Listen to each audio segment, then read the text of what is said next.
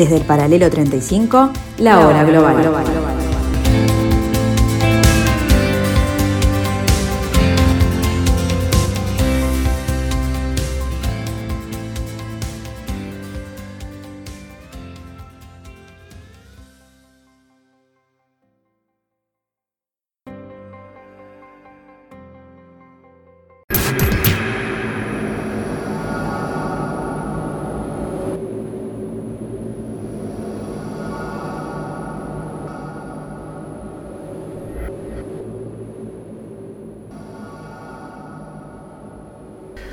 tardes, bienvenidos a la tarde de Radio Mundo. Bienvenidos al 1170 AM de vuestro dial.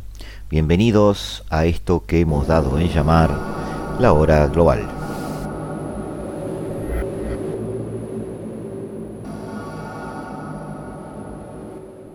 Desde aquí, desde el paralelo 35, intentaremos como siempre tratar de entender el funcionamiento de este nuevo desorden mundial. Antes, escucharemos lo que nos tienen para decir las agencias internacionales sobre novedades sobre qué está sucediendo en este nuevo giro del planeta.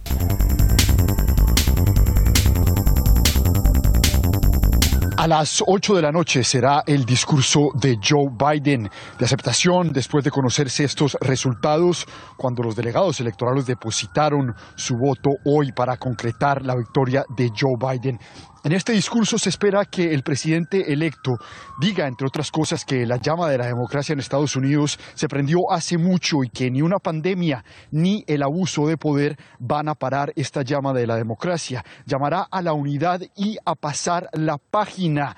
El último estado en entregar los votos electorales, el penúltimo, fue California. Los 55 electores pues depositaron su voto allá y confirmaron entonces la victoria de Joe Biden. Por su parte, Donald Trump pues sigue en negación, sigue llamando a fraude en las redes sociales, sigue apelando precisamente al fraude electoral. Recientemente, hace unos minutos, además también en su cuenta de Twitter, anunció que el fiscal general William Barr dejará su cargo unos días antes de Navidad para pasar Navidad con su familia precisamente.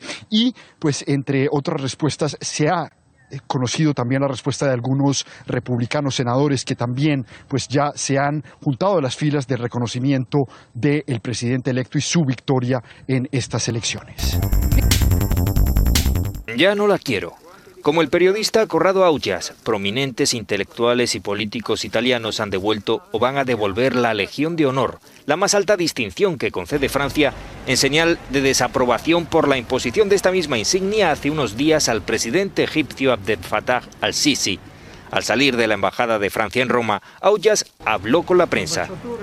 El embajador me ha dicho que entiende mi gesto, pero que no lo comparte y que Francia estará siempre entre las naciones líderes en la defensa de los derechos humanos.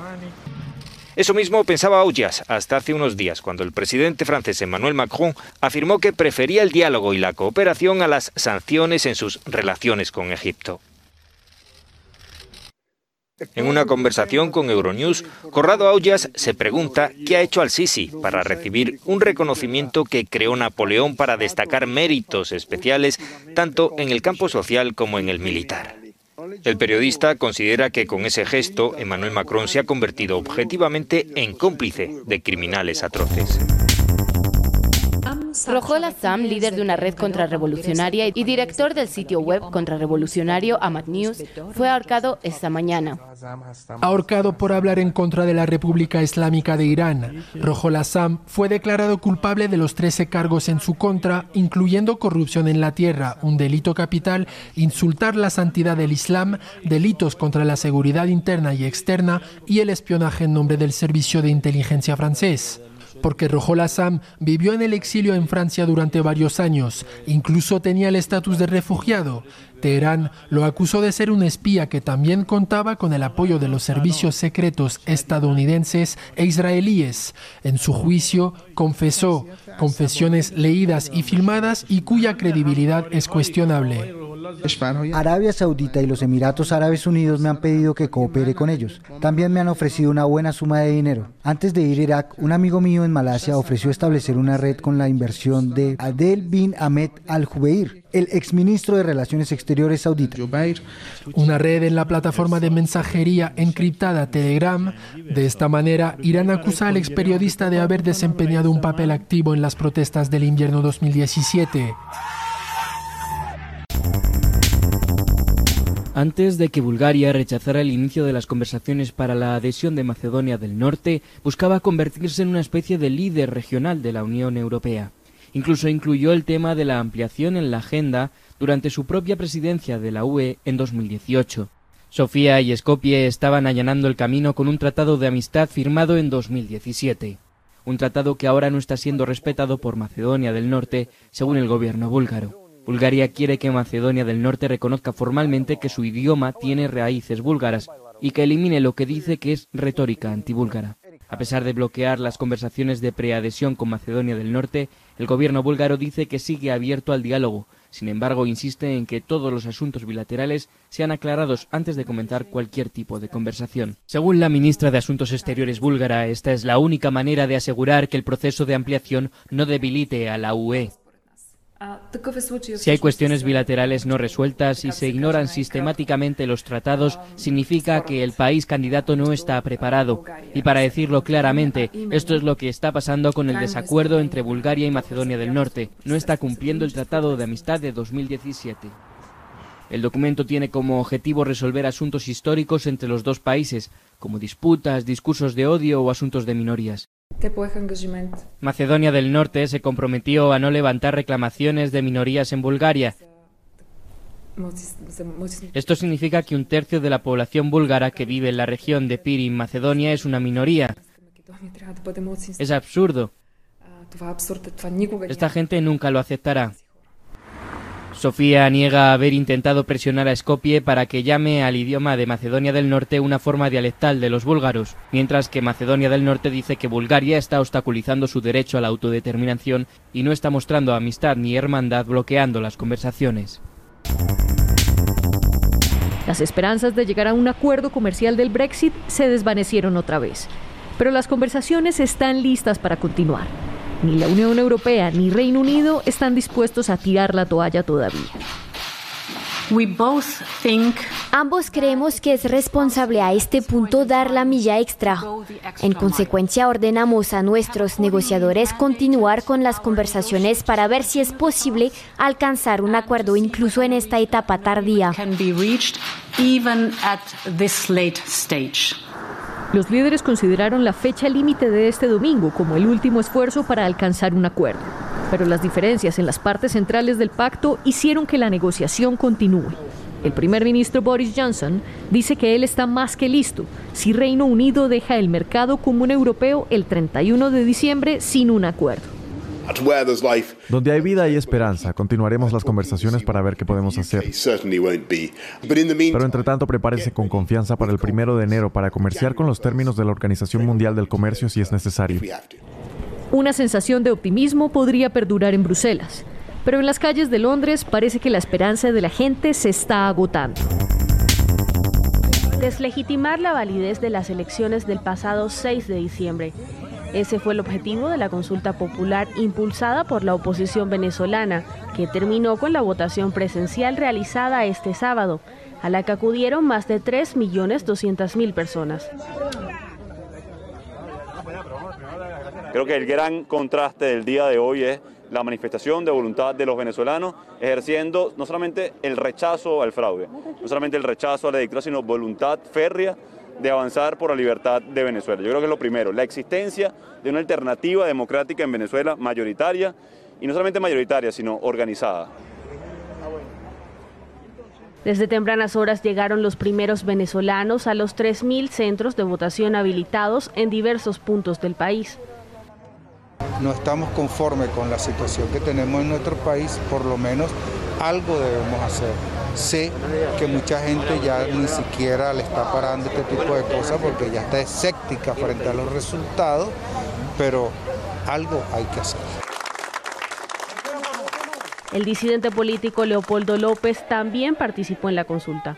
Lo hizo desde Colombia, donde permanece en un intento por lograr movilizar a sus compatriotas exiliados contra el gobierno de Nicolás Maduro. Por eso hoy nosotros ratificamos nuestro compromiso a salir con salir del dictador Nicolás Maduro. Nicolás Maduro no solo es un dictador, Nicolás Maduro es un criminal. Nicolás Maduro ha cometido crímenes de lesa humanidad, ha hecho violaciones severas de derechos humanos. Nuevo capítulo en la batalla contra los gigantes de Internet. 48 fiscales de Estados Unidos y la Comisión Federal del Comercio demandaron a Facebook acusándolo de monopolio. Agregan que de manera ilegal ha aplastado a su competencia y buscan que venda dos de sus más exitosas compañías, Instagram y WhatsApp. ¿Por qué estas medidas se dan justo ahora? Empezamos. Facebook enfrenta el caso antimonopolio más grande en décadas. 46 de los 50 estados de Estados Unidos, junto con el distrito de Washington, D.C. y el territorio de Guam, presentaron una demanda en simultáneo con la Comisión Federal de Comercio. Señalan a la compañía de abusar de su poder en el mercado de las redes sociales para eliminar a las empresas que desafían su dominio. La situación se centra específicamente en la adquisición de WhatsApp e Instagram, dos aplicaciones que surgieron como independientes y que ahora hacen parte de su exitoso portafolio.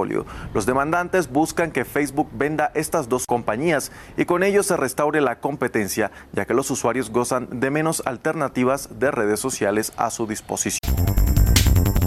Níger. En este epicentro del yihadismo de África Occidental, las franquicias locales del Grupo Estado Islámico y Al Qaeda están compitiendo para establecer un vasto califato en la región del Sahel.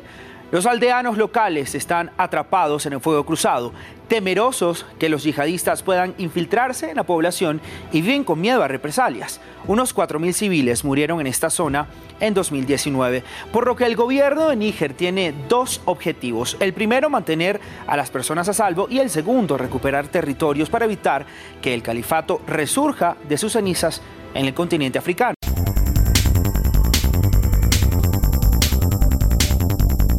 En unos minutos seguimos con ustedes amigos, nos encontramos aquí, en la tarde de Radio Mundo, en la tarde de la hora global.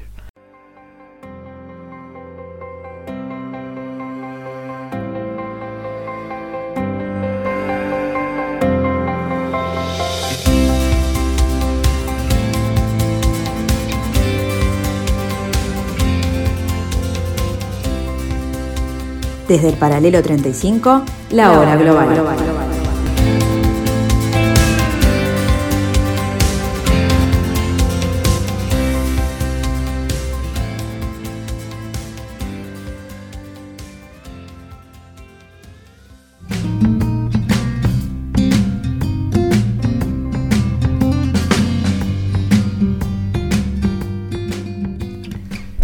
Se habla hoy mucho sobre las fake news, la utilización de redes sociales para sembrar confusión, manipular la opinión pública e instalar relatos convenientes a intereses de unos y otros. Pero esto no es nuevo. No se corresponde causalmente con las redes sociales y ni siquiera es un fenómeno perteneciente a este siglo. Diría más, tampoco a la segunda mitad del siglo pasado.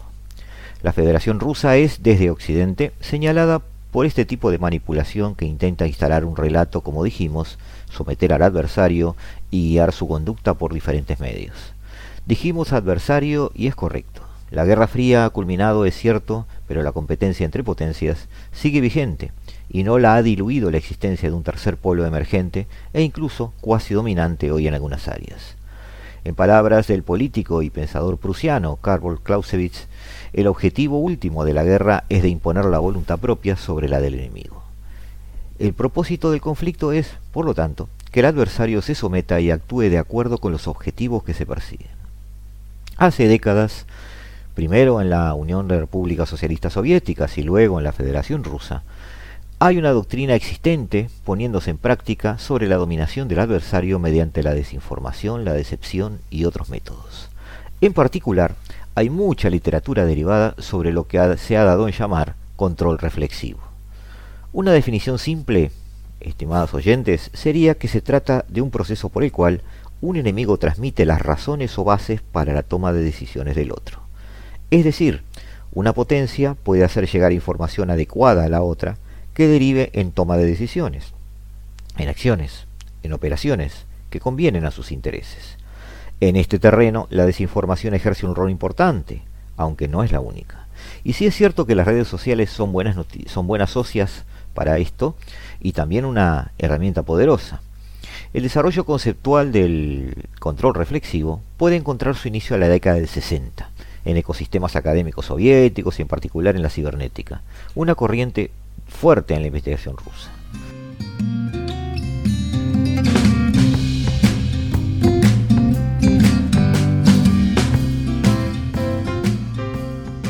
No es nuestra intención entrar en detalles, pero aplicando teorías de sistemas complejos, desarrollando análisis de procesos de decisión, se busca la comprensión del otro. En este caso, por ejemplo, Estados Unidos, como un sistema que deberemos aprender y una vez comprendido, alimentar con información adecuada que provoque sus decisiones, que esas decisiones además sean afines a nuestros intereses. Eso es lo que se denomina reflejo del sistema aquellas decisiones que toma causadas por la información que yo le brindo. En este proceso participaron, utilizando conceptos de Nikolai, Bernstein, célebre neurólogo, eh, Robert Weiner, el padre de la cibernética, o matemáticos como Andrei Kolmogorov. Más adelante también vemos la aplicación de esta teoría en muchísimos aspectos o disciplinas relacionados con la estrategia militar. Ahora bien, ¿cómo se aplica todo este edificio teórico. Bueno, en el contexto de la Guerra Fría, es fácil ver que el enfrentamiento entre los dos bloques, reconocidos por ambas partes, era el campo ideal para la aplicación de estos conceptos. Pero en la adecuación de todo esto a la realidad, en 1967, Vladimir Lefebvre encontró que ambos bloques, el soviético y el occidental, actuaban sin analizar al otro, sin comprender sus motivaciones ni los sistemas de tomas de decisiones. La conclusión es pasmosamente simple. Un adversario siempre utilizará información que disponga del otro para decidir. Por lo tanto, la información que yo transmita siempre será materia prima de sus decisiones. Nace allí la idea del control reflexivo, controlar ese reflejo del otro sistema. Ustedes preguntarán cómo, pues dando la información que dispara la decisión que nos conviene. ¿Sucederá así en la realidad? Eh, ¿Automáticamente? No debería experimentarse, probar diferentes perfiles, perfiles de información y determinar qué tipo de cosas permite controlar ese reflejo? Por supuesto, es lo que los soviéticos hicieron. Allí viene otro proceso de especialización. Hay que identificar qué tipo de información produce ese reflejo. Ya no basta con crear decepción, sembrar desinformación y tratar de apostar al caos en el bando contrario. Hemos creado una nueva red social. Se llama Estado Universal es conocida como la red social del pueblo o la ONU de las personas, porque convoca la primera Asamblea de la Humanidad. estadouniversal.org He buscado ser poco teórico en el lenguaje para dar a entender lo que se busca. Lo que se busca acá es obligar al adversario a actuar frente a una falsa imagen de la realidad de una forma predecible. En esa frase se resume la intención del control reflexivo. En todo este análisis, donde vamos a dar algunos ejemplos, el adversario debe ser comprendido y sabemos que seguirá siempre un camino de cuatro pasos. Su comprensión de la realidad, que debemos atacar, sus objetivos, que de alguna manera tenemos que alterar, su algoritmo de toma de decisiones, sobre el que tenemos que investigar, y finalmente decide qué es lo que pretendemos que haga a nuestro favor. En cuanto a la comprensión de la realidad, tanto de un líder político, de una población, de un Estado o de quien fuera que nosotros pretendemos de alguna forma eh, llegar a controlar, la decepción, la desinformación, el empleo de la fuerza, amenazas, todos son elementos válidos para que la percepción de nuestro enemigo de la realidad varíe, se despegue justamente de la realidad.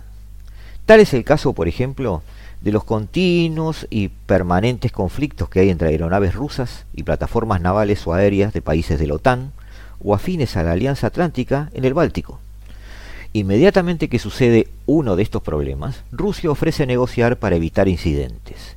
Se crea la imagen de que las operaciones son peligrosas para la región. Los líderes occidentales reciben como buena noticia que haya una regulación, es cierto, pero se encuentran frente a una disyuntiva. Si dialogo con los rusos, estoy accediendo y mostrándolos a ellos como los que solucionan este tipo de problemas. Si no dialogo con ellos o no les sigo el juego, seré yo el malo de la película. Tal es el caso, tratando de alterar la comprensión de la realidad, de información, por ejemplo, que deja filtrar el gobierno venezolano o la oposición que permanentemente está respondiendo a impulsos de, eh, que genera el, entorno de Nicolás Maduro. Tal es el caso del gobierno y a la vez de los grupos motivadores de protestas en el caso chileno. Ahora bien, una vez que hemos alterado de alguna manera la percepción de la realidad de nuestro adversario, a, intentando generar caos, como dijimos, generar desinformación, decepción, empleo de la fuerza, amenazas, todas esas herramientas que hemos mencionado, también hay que tratar de alguna manera de influir sobre, sus objetivos. ¿Cuáles serán los objetivos de, de este país adversario? Bueno, independientemente de cuál sea, nosotros tenemos algunas cosas que podemos hacer sobre ello. Por ejemplo, generando una situación de entorno tal que él llega a convencerse de que su objetivo se ha transformado en inalcanzable presentándole amenazas, demostrándole que el costo de lograr su objetivo es quizás demasiado alto o más alto de lo que él pretendía cuando inició sus acciones. Por ejemplo, si el adversario planifica un avance económico sobre un país, instalar una fábrica, por ejemplo, nosotros podríamos de alguna forma intervenir en la realidad de ese país, potenciando problemas y retrasos en las obras públicas, huelgas de trenes y un entorno que da la percepción de que además de la fábrica, ese país enfrentaría muchísimos costos y problemas a la hora de llevar adelante sus planes. Potencialidad de, actividades prorrusas en Crimea es el mejor ejemplo que podemos ver en los últimos años. Esa sensación de alto costo que, significaría la intervención en Crimea debido a la multiplicidad de movimientos, de actitudes, de activistas prorrusos en el área, hizo que la NATO se abstuviera de intervenir, pues el alto costo de la intervención parecía inalcanzable. Pero el control reflexivo no es una disciplina exclusivamente militar. Campañas de influencias en las redes sociales, su implicación en procesos electorales y la diseminación de noticias faltas o manipuladas son temas de debate hoy en día. Esta, está en discusión cuáles son los alcances reales para las democracias occidentales de las campañas de influencia que se producen en Internet, basada por ejemplo en el empleo del Bitata, la instrumentalización de plataformas sociales y el empleo de técnicas de influencia sobre la base de categorizaciones de grupos de usuarios. Desinformación en sí misma no es control reflexivo, pero sí una parte fundamental del mismo. Actualmente existen más de 200 plataformas digitales dedicadas al intercambio social de información y puede asumirse que las más utilizadas por la población están, todas ellas, siendo empleadas por los más diversos adversarios para la ejecución de múltiples campañas y empleándolas como herramientas de control reflexivo. Ya sabemos, porque lo debatimos a diario, las implicancias del empleo del Big Data combinado con la inteligencia artificial, que van a permitir identificar con sumo detalle no solo aquellos individuos susceptibles de ser manipulados, sino también los mensajes adecuados para potenciar dicha manipulación. En el año 2018, el New York Times reveló que a través de Facebook, la red social más utilizada en el mundo, una empresa llamada Cambridge Analytica había empleado los datos de personas, eh, los datos personales de millones de personas para, sin su consentimiento, confeccionar campañas de influencia políticas y supuestamente condicionar los resultados en las elecciones que resultaron en el Brexit, la presidencia de Donald Trump u otros tipos de eh, eventos electorales en el momento. Según lo que hemos visto, más importante que preguntar si estos eventos inciden en las decisiones electorales es preguntarse, usted señor, ¿Cree que inciden? Con eso es suficiente.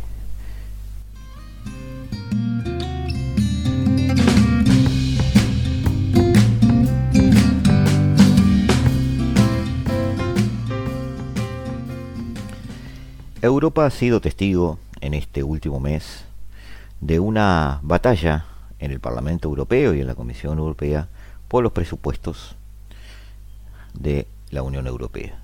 Presupuestos que de por sí contienen un tema que es urticante en este momento y es esencialmente clave para la economía del continente. Los presupuestos tienen en cuenta un fondo de apoyo a los países debido a la crisis que están sufriendo por el coronavirus.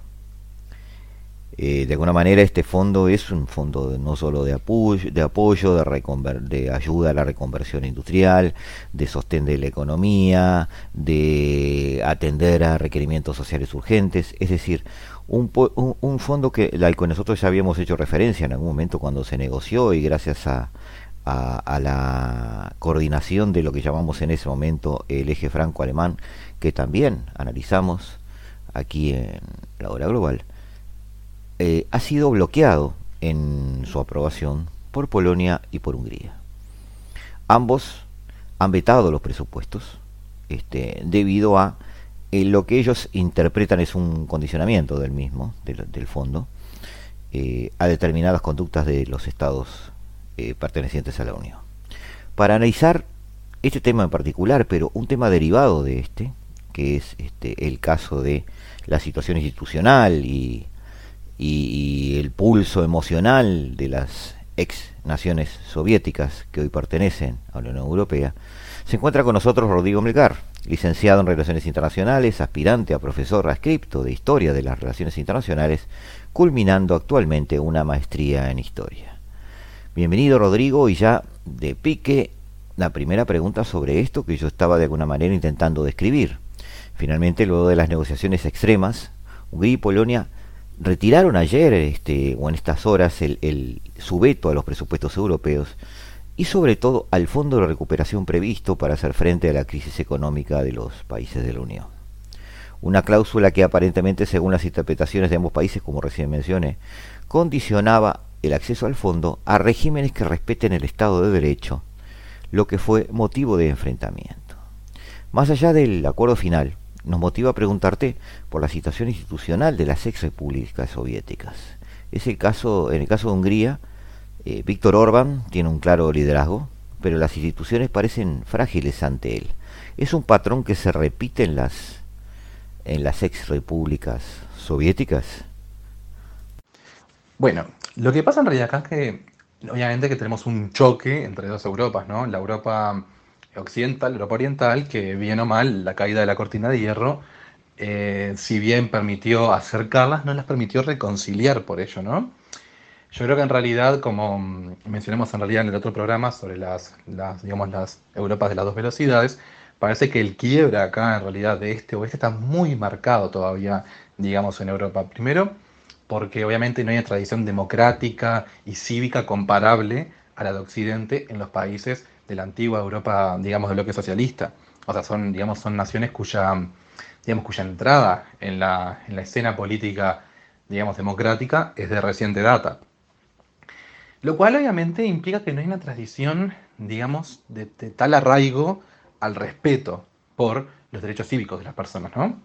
Incluso me sorprendió, por ejemplo, en, estas protestas ver eh, a Polonia en realidad, digamos, sufrir eh, o por lo menos evidenciar problemas justamente a nivel, digamos, em, de la matriz cívica del país, porque con todo era de alguna manera, y siempre fue, junto con República Checa, eh, aquel que exhibía la mayor robustez cívica, digamos, dentro de los países de la antigua cortina de hierro. No en vano fue el primero, digamos, a sacudirse el yugo de la Unión Soviética, ¿no? Em, bien, entonces está, ¿cuál, ¿cuál es el tema con todo esto? El tema es que obviamente em, no es de extrañar de que países como, como, como la Hungría de Orbán exhiban estos vínculos de alguna manera todavía con un populismo. Primero que nada, eso, con la figura del líder, ¿no? la figura fuerte del líder. Orbán, aparte de que era en realidad uno de los, justamente en su momento fue uno de los pioneros en realidad de, la vuelta a la democracia y digamos, uno de los, de los héroes del movimiento joven de aquella época, hoy por hoy es el líder populista de derecha que busca sustraer de alguna manera a Hungría del marco digamos, de, mm, o sea, europeo aglutinador.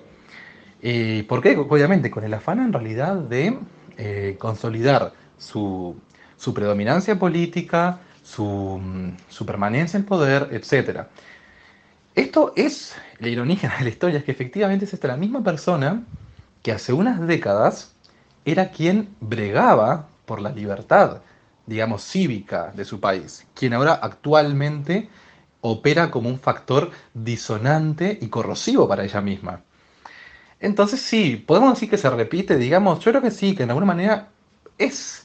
No es que sea un mal endémico a Europa Oriental, porque tampoco podemos decir, por ejemplo, que sea el caso en Polonia. Cierto es que Polonia ahora tiene estos disturbios, pero tampoco es endémico. Tenemos figuras como Donald Tusk, por ejemplo, que salió justamente de Polonia, actualmente en la Unión Europea.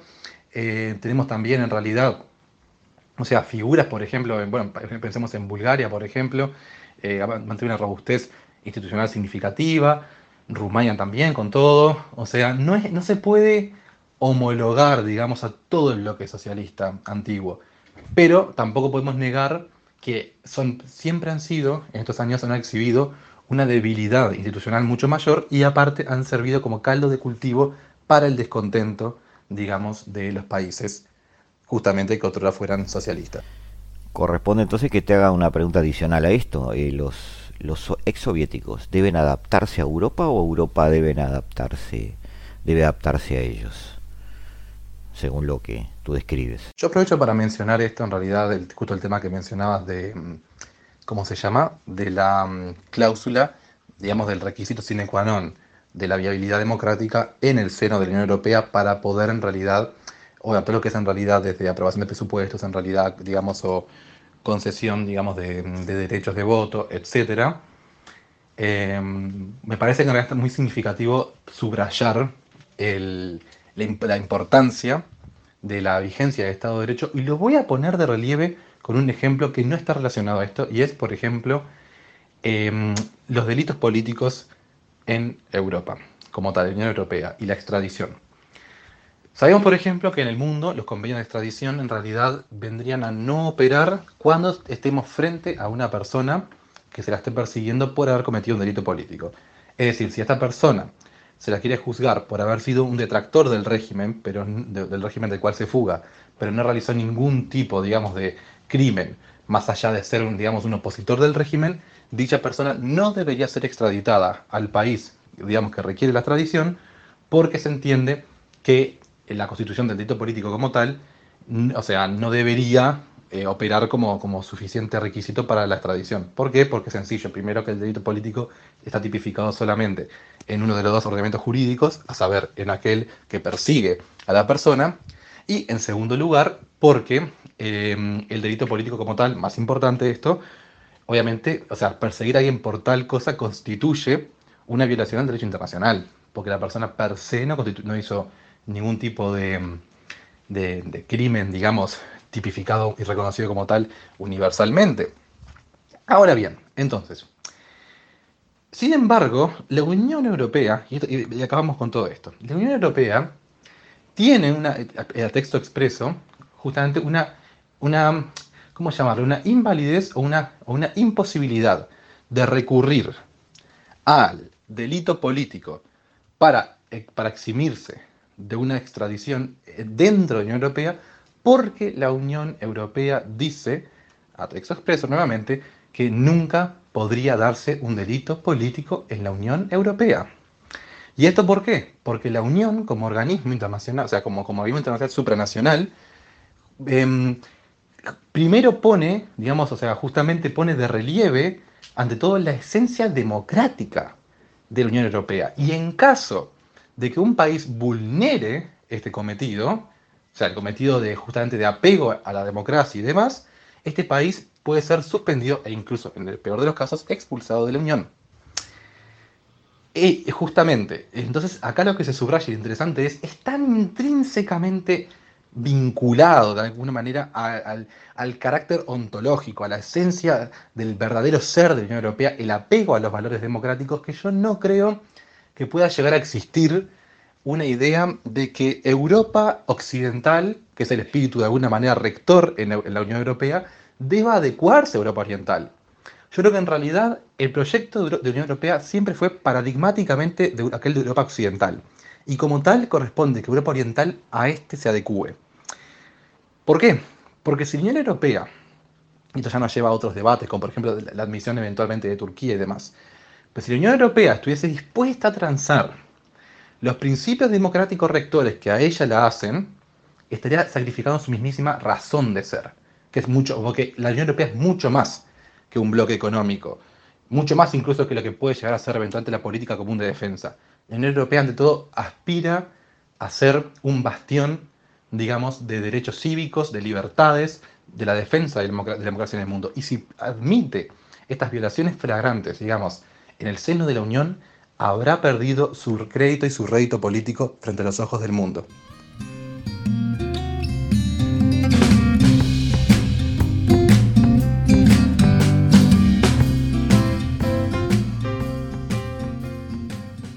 Nos vemos en instantes, amigos. Ya estamos con ustedes.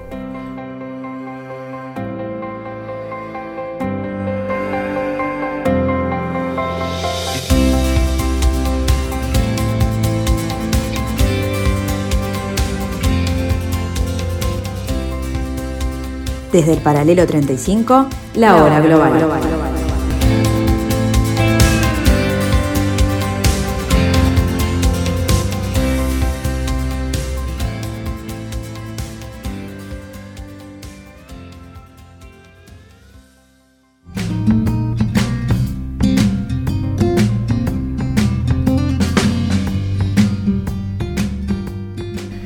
Seguimos analizando la posible, probable o imposible adaptación de países o naciones ex soviéticas a la Unión Europea de hoy.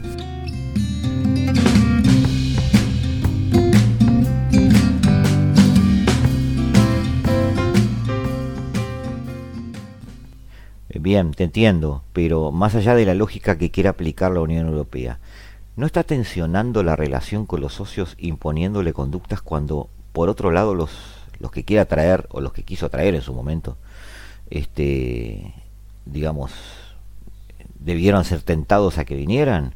El otro día se lo pregunté a Nicolás Pose. ¿No podría pasarle lo mismo que a las Naciones Unidas, que quiere integrar más naciones, pero luego dentro toma implícitos valores occidentales, diluyéndose así su poder de coacción? Si como tú decís los principios están primero, de alguna manera dijiste eso, deberá entonces plantearse que es más honesto que Turquía esté fuera, que Hungría esté fuera. Encuentran una contradicción entre poder seductor que quiere llevar adelante la Unión Europea con el corset que después quiere imponer una vez que los países están dentro. Lo que pasa es que yo no identifico una contradicción tal en la medida que el atractivo de la Unión Europea radica sobre todo en esa mm, en esa imagen que ha construido de sí misma como bastión de la democracia y las garantías cívicas. Es decir, si prescindiésemos de ello, ¿qué atractivo le quedaría a la Unión Europea como bloque, digamos, como verdaderamente polo de atracción? Eh, grosso modo, podemos decir que en realidad la, la ¿cómo llamarla? Incluso la confiabilidad de la cual goza la Unión Europea como tal reposa sobre estos pilares en realidad democráticos. Bien, y yo creo que en realidad, de cara sobre todo, por ejemplo, que fue el digamos, el, el cuatrienio Trump, por ejemplo, ahora, eh, la Unión Europea em, se sirvió de esta oportunidad para erigirse como una alternativa o tal vez como un referente, un ancla para Occidente de los valores tradicionales que siempre lo han representado, o sea, que siempre lo han representado Occidente. Yo creo que incluso al revés, de cara al, interregnum que tuvimos, si se quiere, un poco, de, digamos, de Trump entre la presidencia de Obama y de Biden, y la esperanza de que todo vuelva un poco más a la normalidad actualmente, la Unión Europea fue ese asidero de la realidad que nos permitió recordar qué valores hacen a Occidente como tal. Aún de cara al Brexit, aún de cara a la crisis de, los refugiados y los migrantes, aún de cara incluso al populismo de derecha, la Unión Europea demostró una robustez inesperada. Hubo muchos que vaticinaron en su momento, digamos, con el Brexit y demás, se vendría un declive de la Unión y he aquí que ha resistido lo peor del embate y ha salido adelante. Creo que en realidad al revés, lejos de, estar eh, de alguna manera exhibiendo una incongruencia, yo creo que la Unión Europea está dando un mensaje bien claro. Somos el bastión, el foro de la democracia en Occidente. Y solamente a este club puede ingresar aquel que esté comprometido con nuestros derechos. La diferencia con la ONU es que la ONU en realidad nunca tuvo una pretensión regional, tuvo una pretensión efectivamente universal y no puedes aplicar al universo una, una ley o un modus vivendi y operandi occidental pero la Unión Europea es un ente occidental como tal y por consiguiente puede darse el lujo de exhibir una comunidad de valores que le sea propia e incluso exclusiva a nivel regional. Yo creo que ahí la, esencia de la lectura. La, la, ONU nunca debería tener pretensiones universalistas, sí obviamente en cuanto a lo que atañe a obviamente, derechos humanos, derechos humanitarios y demás, sin duda. Pero obviamente que no podemos pretender tal vez em, hilar de la misma manera a nivel universal que a nivel regional. A nivel universal hay que andar con miramientos y matices, digamos, en el trato que no son necesarios a nivel regional. Y para mí está perfecto mi lectura en realidad de lo que es el proceso europeo, digamos que para mí, para condice muy bien con lo que ha sido en realidad el trazado político y la construcción en realidad de una identidad europea, el eslogan justamente de la defensa de los derechos cívicos y de los derechos eh, humanos y libertades políticas de las personas que allí viven, más por la historia tan complicada y trágica que ha tenido el continente europeo, sobre todo, como sabemos, en realidad en la década de los 20, 30 y 40, ¿no? Y bueno, y sin duda Europa Oriental, con, con todo lo que fue la Guerra Fría. Así que no, yo creo que en realidad, lejos de haber una contradicción, hay, un, hay, una, hay una relación de causa-efecto aquí directamente. Hemos tomado Hungría como ejemplo, pero cada país supongo que tiene particularidades. Si la brecha este-oeste, como dijiste, está vigente, si además Europa no está pasando un buen momento, si Rusia se estabilizó y mantuvo el rango de potencia, ¿qué decimos de la República Checa, de Eslovaquia, de Ucrania, Rumania, Bulgaria? ¿Pueden plantearse una vida fuera de Europa sin ser reabsorbidos por Rusia? ¿O su destino es Europa? No lo sé. Por eso la, la pregunta es abierta en realidad. Lo que pasa es que yo no logro ver cuál sería la utilidad para países tales de tener una vida por fuera de Europa. Pensemos que en realidad la Unión Europea actúa como garante de su independencia y autonomía de cara justamente a la órbita, al polo, digamos, eh, captor, digamos, captor, atractor, digamos, de, de, Rusia, ¿no? Esta, Rusia un poco resurgente. Cierto es que esta Rusia se ha servido de la pipeline diplomacy para, digamos, cortar los oleoductos y gasoductos y con ello cortar el aprovisionamiento a Europa y a través de ello extorsionar y lograr concesiones políticas, tal vez, de algunos países, digamos, más em, debilitados y sobre todo, en realidad, em, mediante demostraciones de, eh, militares, como por ejemplo sobrevolar el espacio aéreo de los países bálticos, ha amenazado de alguna manera, eh, o por lo menos ha intentado dar demostraciones de fuerza eh, de cara a estos países que no olvidemos igual son actualmente miembros de la OTAN, por lo cual no corren un riesgo, digamos, tangible de ser absorbidos o reinsertados a, a forceps al espacio, al, espacio exsoviético, digamos, neorruso, si se quiere, ¿no? Yo creo que en realidad no, los, si algo, los países de Europa Oriental pueden estar, capaz, por ejemplo Hungría y en menor medida Polonia, peleados de alguna manera con algunas de las directivas y directrices de Bruselas, pero cierto es que son de los que más se benefician del proyecto europeo. Se benefician, primero que nada, obviamente por el, por, por el, digamos, el empujón económico que les ha brindado eh, esta, esta colaboración, digamos, regional, e incluso porque les sirve de garantía justamente frente a una Rusia resurgente. Yo creo que en realidad estos países, de no haber estado, de no, haber estado en la OTAN, es seguro que ahora con Putin, eh, no digo Polonia, pero los países bálticos, por lo menos Estonia y Letonia, seguramente habrían sido reinsertados a la esfera soviética, a la esfera rusa, a la esfera rusa, perdón, eh, como eh, le pasó, por ejemplo, a los países de, o sea, a Ucrania y a Georgia. Va, no fueron reinsertados, pero se convirtieron en conflictos congelados que paralizaron estos países, ¿no? Como sabemos bien. Em, con lo que tienen que son los Satachiesvenik, que son los compatriotas en el exterior, Putin se podría haber servido en realidad de ese instrumento y de la pasaportización que hizo eh, tanto en, Georgia como en Ucrania para en realidad perseguir su agenda en la región. No lo hizo, ¿por qué? Por la OTAN. La OTAN entonces operó ahí como un garante, ¿no? Vamos a tomar la OTAN acá como una extensión de Occidente, ¿no? O sea, la expansión de Occidente hasta las fronteras de Rusia significó una garantía para esos países que a ella accedieron, ¿no? A la OTAN. Y la Unión Europea opera como una especie de matriz socioeconómica de esta extensión de Occidente. ¿no? Es todo un conjunto de extensión de garantías que yo creo que em, Europa Oriental es consciente que, no, puede renunciar. Entonces, para resumir, ¿es, eh, ¿es viable para Europa Oriental si quiere un proyecto por fuera de Europa? No, no, en absoluto. Porque esta, misma Europa la que le ofrece a Europa Oriental un margen de maniobra y un digamos, un punto del cual aferrarse para hacer frente a este neoexpansionismo ruso. Entonces, no hay, bajo ningún concepto, porque ninguno de estos países, ya que recordemos que tiene muy fresca en la memoria el dominio soviético, ninguno de ellos quiere volver a caer en la órbita rusa. Recuerdo, cierro con, esta, esta, pregunta con una, anécdota del 2016, me acuerdo estar en, Praga, o sea, ya han pasado dos años en realidad de la, de la crisis de, Crimea, por, lo menos, y de lo, de lo más feo, pero es aquí que en Praga, en solidaridad con Ucrania, había manifestaciones allá, habían pancartas y demás eh, en contra de Putin y a favor de Ucrania, ya dos años después de ello. Y, por lo que me explicó la gente allá y todo, estaba muy caldeado el tema con los rusos. esa solidaridad, digo, eh, de alguna manera eslava, si se quiere, va más, allá, va más allá del tema cultural, obviamente. Hay una, hay una, en Praga, por ejemplo, ya que mencionamos República Checa, hay un, está muy viva en realidad eh, el recuerdo, digamos, de Praga 68, la, la primavera de Praga y, bueno, Hungría también tiene realidad el 56, ¿no? Son casos, digo, que están muy vivos en, el imaginario colectivo, son muy recurrentes y, em, y nada, yo creo que en realidad, lejos de haber una, un, siquiera una proyección hacia Rusia, hay mucho más un recelo hacia Rusia. Y yo creo que de eso se debería servir más la Unión Europea, tal vez para traer de vuelta a este rebaño un poco perdido y eh, recordarles por qué les conviene a ellos estar en la Unión. Concluyendo, Rodrigo, y bueno, y agradeciendo como siempre tu presencia aquí en la hora global, estos desencuentros eh, no son rupturistas, pueden ser administrados. Eh, no los veo eh, parte, parte aguas, por decirlo de alguna manera. Siguiendo tu línea de razonamiento, la actitud de Orban es más un protagonismo derivado de posiciones diferentes frente a la inmigración, por ejemplo, que de problemas este, con la pertenencia al bloque en sí si es si lo interpreté bien, eh, a futuro.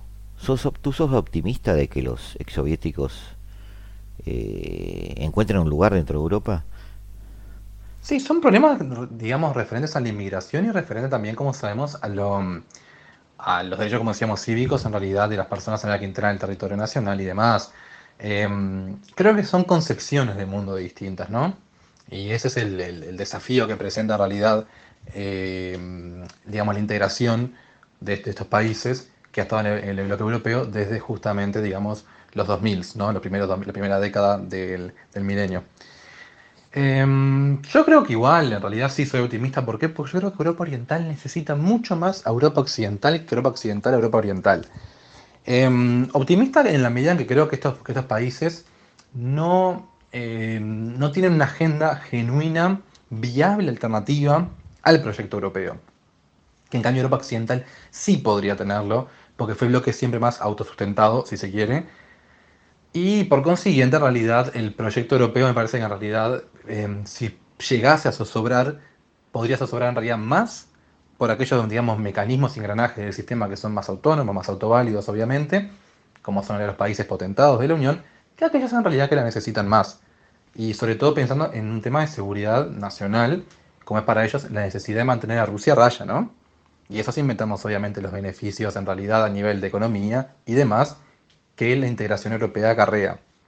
Obvio, esto no implica que sea tan blanco y negro, sabemos que en realidad estuvo el voto en Hungría, eh, hace, o sea, mejor casi se lleva, mejor se llevó a, votación, a, plebiscito, la salida de la Unión Europea y em, falló, por, falló el voto porque no se llegó al quórum necesario de 50% más uno del electorado para que el resultado del voto fuera vinculante.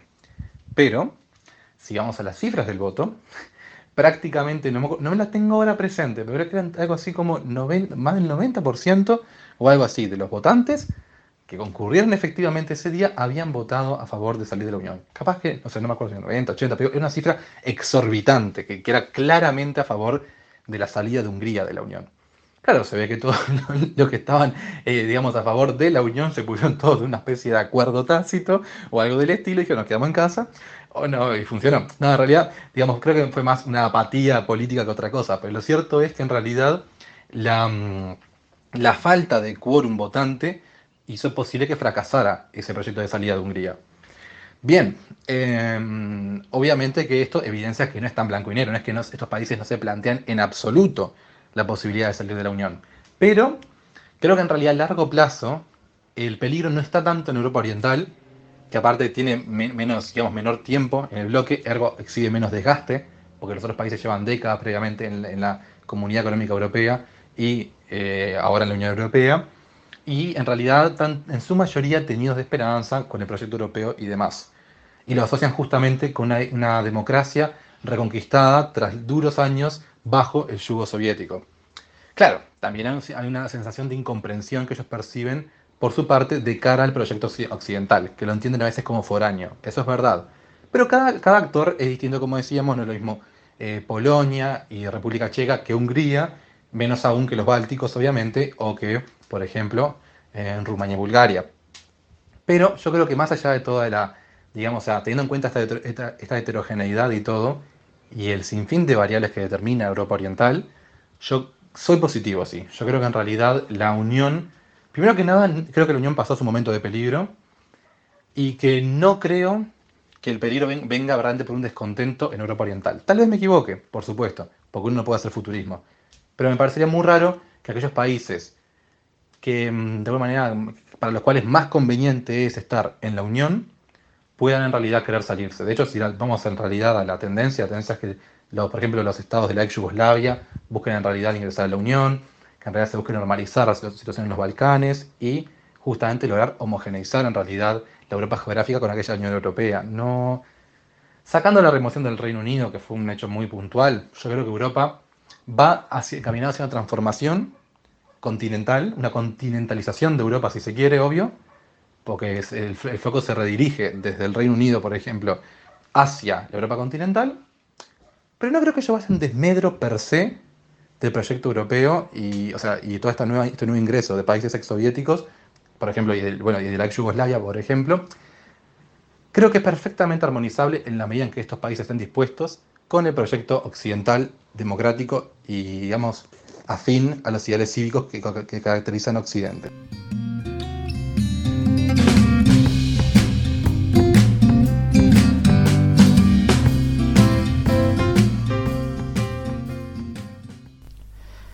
Hasta aquí ha llegado este nuevo intento de entender cómo está funcionando nuestro planeta. Hasta aquí una, una nueva hora juntos en la tarde de Radio Mundo como cada martes y cada jueves a las 15 horas. Hasta aquí el capítulo 41 de la segunda temporada de La Hora Global.